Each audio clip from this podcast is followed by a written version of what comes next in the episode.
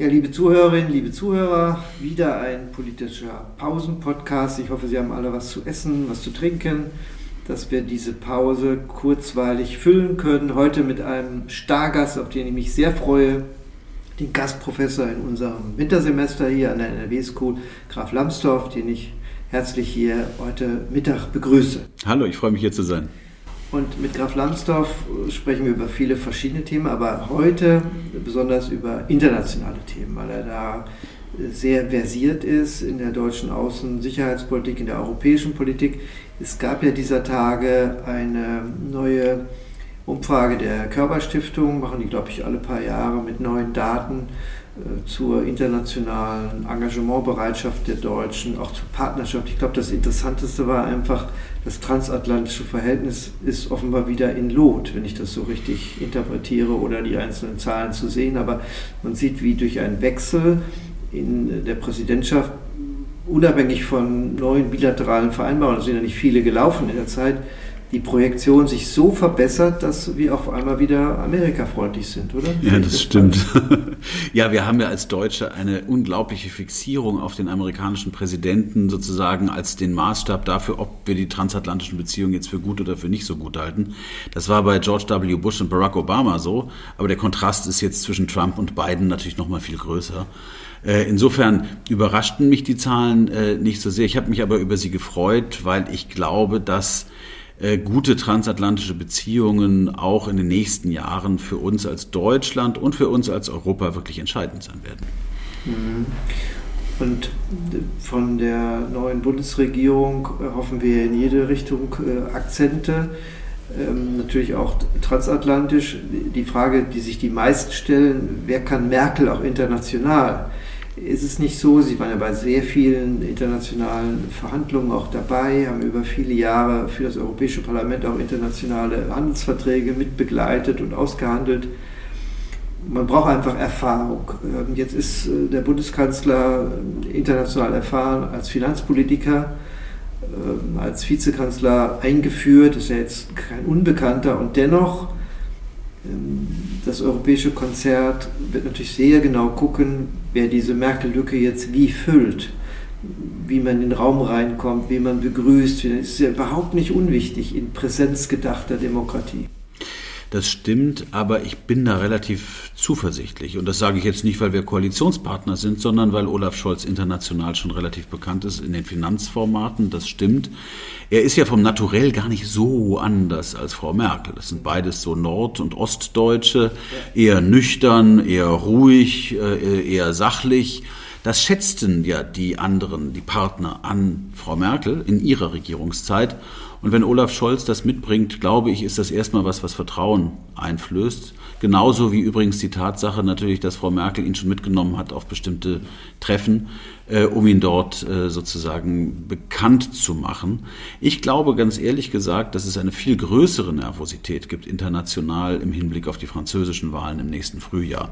Denn ähm, das Kandidatenfeld ist noch relativ unübersichtlich. Die politische Lage ist in diesen Corona-Zeiten schwer vorherzusagen. Und in Frankreich, wir haben es an den Gelbwesten gesehen, entzündet sich manchmal an kleinen Maßnahmen eine große äh, Aktivität. Also ich glaube, da wird mehr Nervosität äh, ausgelöst durch diesen Wahlvorgang als durch die Transition hier in Deutschland. Ja, wir hatten ja ein demokratisches Luxusproblem gemessen an der Auseinandersetzung Biden-Trump oder vielleicht ja. Le Pen, Macron, das war ja hier. Deswegen habe ich immer gesagt, man hat mit Wattebällchen aufeinander geworfen, was gut ist in der Mitte, um Argumente gerungen, aber die Extreme sind ja kleiner geworden. Es wurde Merkel aber immer nachgesagt, dass sie durchaus auch in der kohlschen Tradition sehr starke Wertschätzung gegenüber den Kleinsten in der EU äh, eingebracht hat, auch sich oft versucht hat, zum Wortführer zu machen. Andererseits hat sie auch äh, mal so Nord-Süd, mal Ost-West gespalten, einmal durch die äh, Euro-Sparpolitik ähm, und auch durch die Migrationsfragen ging ja doch Risse durch Europa. Zumindest die Migrationsfrage ist auch nach wie vor der Riss erkennbar. Das ist nicht ein Merkel-Riss, aber sie war bei der Austerität mit Schäuble stark und äh, Migration hat man ihr auch zumindest vorgeworfen, dass sie es mit ausgelöst hat damals die, die Verstärkung ähm, der Teilung zwischen West und Ost. Äh, sehen Sie hier neue Felder für äh, die Bundesregierung, hier mehr zu kitten oder auch anders gesagt, das Zugehen auf die Kleinen, ist das immer das Modell, um dann auch die wichtigsten Partner wie Frankreich und so weiter an die Seite zu bekommen? Ich würde Ihrer Prämisse sozusagen zur Hälfte zustimmen, zur Hälfte nicht. Also im kohlschen Sinne Europäerin war Frau Merkel tatsächlich, weil sie mit den kleinen Ländern vertrauensvoll und respektvoll zusammengearbeitet hat. Ganz anders als Helmut Kohl hatte sie aber eine ausgeprägte Geringschätzung für die Gemeinschaftsinstitutionen und die Gemeinschaftsmethode. Ähm, das war bei Helmut Kohl völlig anders. Also Helmut Kohl hat die Europäische Kommission sehr geschätzt, hat mit Jacques Delors eine enorm enge Zusammenarbeit gehabt. Äh, Frau Merkel hat in ihrer einzigen wirklichen programmatischen Rede zur Europapolitik in Brügge vor zehn Jahren erklärt, sie präferiere die sogenannte intergouvernementale Methode, also dass die Zusammenarbeit der Regierungen und die Kommission ist so eine Art Sekretariat, das dann zu vollziehen hat, was die Regierungen beschließen. Also da ist eine, schon eine andere Tradition, die auch durchaus wahrgenommen worden ist in Europa. Und der zweite Punkt, wo ich Ihnen ein bisschen widersprechen würde, ähm, die Euro-Krise, wie sie genannt wurde, die Staatsschuldenkrise, ähm, ja, da ist eine Spaltung, da ist ein Riss entstanden in Europa, aber den würde ich jetzt nicht Wolfgang Schäuble oder Angela Merkel zuschreiben, sondern der ging nun wirklich aus von der unverantwortlichen Finanz- und Haushaltspolitik der Länder, die es betraf, insbesondere Griechenland. Also das ist wieder was anderes als bei der Migration. Bei der Migration war es Deutschland, das 2015 einen abrupten Positionswechsel vollzogen hat. Im Frühjahr 2015 noch war Thomas de Maizière, Innenminister damals, gegen einen Verteilungsschlüssel für Flüchtlinge in Europa. Dann kamen 800.000 Menschen nach Deutschland und im Herbst erklärte Thomas de Maizière alle zu schlechten Europäern, die gegen einen Verteilungsschlüssel für Flüchtlinge in Europa sind. Und diesen Riss, den hat nun wirklich Deutschland verursacht. Und damit sage ich nichts über die Richtigkeit äh, oder nicht der humanitären Geste, dass man die Menschen hat einreisen lassen. Die neue Bundesregierung, glaube ich, wird, äh, was diese Fragen angeht, äh, sehr, sehr lebhafte Debatten zu führen haben. Denn es gibt einen großen Wunsch nach einer Verstetigung beispielsweise des Corona-Hilfsprogramms auf europäischer Ebene. Es gibt nach wie vor den Wunsch der von Migration besonders betroffener Mitgliedstaaten nach diesem Verteilungsschlüssel, nach einer gemeinsamen europäischen Asyl- und Migrationspolitik. Und die Belarus-Krise, so schrecklich die Bilder sind, die wir da zuletzt sehen, könnte vielleicht sogar helfen, auch in Polen endlich mal ein Bewusstsein dafür zu wecken, dass wir in diesen Fragen mehr gemeinsam europäisch machen sollten. Im Moment, in der akuten Krise, sehe ich dieses neue Bewusstsein noch nicht, aber vielleicht passiert da ja einfach äh, in der mittleren Frist etwas. Sie haben das Stichwort Corona auch gebracht. Ich hätte nie gedacht, dass ich es noch erlebe, dass man Binnengrenzen schließt für Menschen und für Güter. Das ist äh, ja in einer Schnelligkeit passiert, da war man atemlos. 2020 mhm. ist das ja passiert. Mhm. Andererseits hat man gemerkt, unter dem Stichwort Daseinsvorsorge, dass wir auch eine europäische Daseinsvorsorge brauchen. Man muss irgendwo nochmal zentrale pharmazeutische, also ein paar Tabletten hier auch produzieren, nicht nur in China und so weiter. Sehen Sie das, die Diskussion ähnlich auch in anderen europäischen Ländern, weil Sie so einen europäischen Blick haben? Ist das eine, eine deutsche Sicht? Kann das eigentlich auch helfen am Ende? Solche wichtigen europäischen Infrastrukturmaßnahmen für alle Europäer sicherzustellen mhm. durch den Druck von Pandemien? Mhm. Also wir sollten beides europäisch machen. Auch wenn es mal hart auf hart kommt und man Grenzen schließen muss, sollte man es eben nicht machen, wie es Herr Seehofer gemacht hat, einfach verkünden, die Grenze ist jetzt zu und dann ist die Grenze zu und die Nachbarregion, aus der es Tausende von Grenzpendlern jeden Tag gibt, Tausende von Mittelständlern, die also über die Grenzen hinweg handeln, Tausende von Zulieferbetrieben, die sozusagen an, an Fertigungsbetriebe auf der anderen Seite äh, äh, liefern, die alle in die Röhre gucken. Also das ist, so kann man es nicht machen. Man muss auch Grenzschließungen, die nötig sein können, die nach Schengen ja auch in Ausnahmesituationen erlaubt sind, muss man europäisch abstimmen. Das hat, das hat die alte Bundesregierung nicht getan. Das war ausgesprochen ärgerlich, gerade an der Grenze Luxemburg, äh, Rheinland-Pfalz war das wirklich beim besten Willen nicht zu erklären.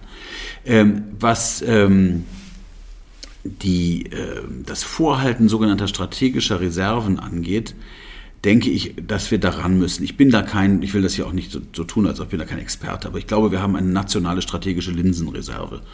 Ähm, und da wäre schon die Frage berechtigt, brauchen wir nicht auch sowas für Masken, für medizinische Ausrüstung, für bestimmte Grundchemikalien, die zur Herstellung von essentiellen Medikamenten nötig sind. Ähm, was ich nicht möchte, ist den Einstieg quasi in eine staatliche Pharmaproduktion. Das ginge sicher zu weit und Auch wäre. Keine EU-Gesundheitspolitik? Doch, eine, eine Stärkung, ein, ja, eine Stärkung der europäischen Gesundheitspolitik. Also die, ja, auch das war immer so eine Sache. Da gab es das im Europäischen Parlament jahrelang Rufe, doch zumindest für große Krisensituationen und insbesondere für Pandemien, die ja schon von der Definition her grenzüberschreitend sind, europäische Dinge zusammenzumachen. Also sowohl die Frage der strategischen Bevorratung als auch der Produktionsmöglichkeiten als auch des Krisenmanagements, da mehr in Europa zu tun, das hielte ich für absolut zentral. Ja, und manchmal kann man dem nicht nur sagen, man kann aus Krisen lernen, sondern es kann dann auch neuen Schub geben äh, im Sinne von Resilienz. Wir sind ja, Mhm. wir haben den Vorsorgestaat eigentlich gewählt. Der Nachsorgestaat war reparaturbedürftig, also resiliente Demokratie. Das erhofft man sich ja auch bei der neuen Bundesregierung, dass sie das beachtet und damit letztlich ja auch Fehler versucht zu korrigieren aus den letzten Monaten, die wir so im Blickpunkt haben. Es ist schon interessant zu sehen, wie in Europa mit der Pandemie mal man bessere Zahlen, mal schlechtere Zahlen hört. Man kann nicht so richtig sie erklären, woher es kommt. Es ist ja nicht irgendwie ein Dominoeffekt, der von West nach Ost auf einmal die Inzidenzwerte verändert, aber die europäische Landkarte ist einem nochmal bewusster geworden, finde ich, auch durch die Pandemie. Das ist richtig. Und ähm, ich, ich fand zum Beispiel das spanische Krisenmanagement phasenweise ganz hervorragend. Dann sagten mir äh, Freunde in Spanien, nee, aber das funktioniert nicht so richtig in der Umsetzung. Aber wenn man sich jetzt beispielsweise mal anschaut, wie die äh, Inzidenzen sind in ganz Südeuropa, also Griechenland, Italien, Spanien und Portugal, äh, dann sind die hervorragend. Also verglichen damit sind wir äh, wirklich in einer desaströsen Situation, die ja absolut ohnehin wahrscheinlich jedenfalls punktuell hier zu erwarten ist, aber die auch relativ zu diesen Ländern so besonders ins Auge fällt. Und da sieht man, dass äh, natürlich, und das sage ich auch als überzeugter Europäer, natürlich hat der Nationalstaat eine Rolle in der Krise. Das muss er ja auch haben und da muss er auch dran gehen. Aber es gibt bestimmte Dinge, die man eben auch gemeinsam europäisch machen könnte. Zum Beispiel das äh, europäische ähm, CDC, Center for Disease, wie heißt es, Disease Control, ähm, äh, stärken, das, glaube ich, 300 Stellen hat oder sowas für einen Kontinent von 450 Millionen Menschen. Das ist einfach zu wenig. Ja, das ist. Äh ja, wir wissen ja nicht, welche Art von neuer Krise kann auch Cyberkriminalität in einem anderen Ausmaß auf uns zukommen. Aber dass etwas kommt, ist klar und dass man oft als Nationalstaat da überfordert ist, auch klar. Was ist Ihr Wertekompass? Sie sind jetzt in der FDP, insofern hat man klar ein Verständnis von einer, einer liberalen Position. Jetzt ist die liberale Position in der parteipolitischen Mitte natürlich intensiv umkämpft von den anderen Parteien, die ich auch als vielleicht auch liberaler Block jetzt auch geradezu bezeichnen würde. Was kommt da eigentlich ja, mit denen zu, ähm, um ihre liberale Bürgerlichkeit, Freiheitlichkeit zu beschreiben? Ähm, können Sie uns da nochmal einen Einblick geben, weil das ja auch ein Maßstab ist, mit der Sie Ihr internationales Profil schärfen und ja nicht nur aus ähm, Bonner Sicht etwas mhm. fordern, sondern äh, eine andere Perspektive einbringen. Also wir versuchen natürlich im, im Inneren zwei Dinge. Das eine ist, und das ist, wir merken das ja an den Debatten dieser Tage, nicht leicht, das ist überhaupt nicht trivial. Wir versuchen auch da in, der, in, der, in, der Pandem in der pandemischen Lage dafür zu sorgen, dass Eingriffe grundrechtsschonend, so grundrechtsschonend wie möglich gemacht werden staatlicherseits. Und das gibt natürlich lebhafte Debatten um Fragen wie Impfpflicht, um Fragen wie Kontaktbeschränkungen, um Fragen wie Schulschließungen. Das ist vollkommen klar, denn es gibt ein Recht auf Bildung, es gibt ein Recht darauf, mit sich mit anderen Menschen zu treffen. Und wenn wir das alles so einschränken, das ist, das ist schon heftig. Auf der zweiten Ebene äh, etwas optimistischer, positiver hoffe ich sehr, dass wir mit äh, sozusagen dieser Koalition, die ich jetzt nicht sozusagen, das sind nicht drei liberale Parteien, aber es sind drei Parteien, die alle gesellschaftspolitisch progressiv sind. Also wir wollen im Familienrecht mehr machen, äh, wir wollen in der Migrations- und Integrationspolitik Fortschritte erzielen. Wir wollen im Reproduktions-, also im Fortpflanzungsrecht Dinge machen. Wir wollen die Selbstbestimmung der Menschen stärken in allen Phasen ihres Lebens, also auch ganz am Ende. Das sind alles Dinge, bei denen ich glaube, dass diese Koalition wirklich liberale Akzente im Sinne wirklich von gesellschaftlichem Fortschritt setzen kann. Und auf der internationalen Ebene, die dritte Ebene, ähm, da gibt es ja den amerikanischen Begriff The Liberal Order. Das heißt also die liberale Weltordnung, das bezeichnet eine Zusammenarbeit der Staaten auf der Basis eines Regelwerks des Völkerrechts äh, und organisiert durch multilaterale Organisationen, Institutionen, die Vereinten Nationen, die OSZE, also Weltbank und so. Das wieder zu stärken, das wieder zu stärken und diese Institutionen zu schützen, auch vor den, ja teilweise kann man es gar nicht anders sagen, Sabotageversuchen autoritärer Länder wenn wir mal in den Europarat schauen oder in die OSZE, die ich eben schon erwähnt habe, ähm, dann ist das eine Aufgabe, wo liberale Außenpolitik ein weites Feld hat äh, und das findet sich bei uns im Programm und noch darf ich es nicht sagen. Ich hoffe aber, dass sich da irgendwas auch sozusagen auf der Strecke in der praktischen Politik äh, umsetzen lassen wird. Ja, und regelgestützte, ich weiß nicht, die Formulierung ist, Institutionen spielen ja in vielen, Regen, vielen Reden eine große Rolle. Man kann schon sagen, es gibt einen Paradigmenwechsel zwischen Deregulierung und jetzt zu Regulierung. Manchmal wird es auch übertrieben zu sagen, Regeln sind die neue Freiheit, ist jetzt sehr pointiert, aber so ein bisschen ist es doch schwieriger deshalb geworden, freier Demokrat zu sein dann unter solchen Paradigmen. Kann man das so sagen oder eher nicht? Also sollte man tatsächlich von der Position ausgehen, dass Regeln die neue Freiheit seien, ähm, dann wäre das mit liberalen Positionen in der Tat schwer zu vereinbaren. Nein, äh, Freiheit in Verantwortung, das klingt wie ein Klischee, aber das ist aber die Realität. Wir, wir müssen mit unserer Freiheit verantwortlich umgehen. Und das heißt, unsere Freiheit heißt nicht Regellosigkeit. Unsere Freiheit heißt, dass wir uns in freiem demokratischen Diskurs dafür entscheiden, uns gewisse Regeln zu geben, an die wir uns alle zu halten haben. Und die sind je nach Lage mal einengender und mal weniger einengend. In dieser Corona-Pandemie sind diese Regeln, die wir uns nochmal in einem freien demokratischen Diskurs ja entwickelt und gegeben haben, sind sie eben einengend. Und das ist für manche besonders freiheitsliebende Menschen auch schwer. Das muss man akzeptieren. Wir sind eine sehr plurale Gesellschaft. Der eine sagt, Regeln sind die neue Freiheit und der andere sagt, Regeln sind das Gegenteil von Freiheit. Und wir haben als Politik die Aufgabe, dafür zu sorgen, dass ähm, alles, was wir an Freiheiten haben, geschützt wird und zwar verantwortlich geschützt wird. Und das kann eben auch schmerzhafte Entscheidungen erfordern. Ja, äh, ich glaube, die Mittagspause ist schon wieder rum. Missionieren für die Freiheit ist, glaube ich, nie schlecht, in diesen Tagen ohnehin nicht. Aber ich glaube, da könnte die Politik auch noch mehr tun.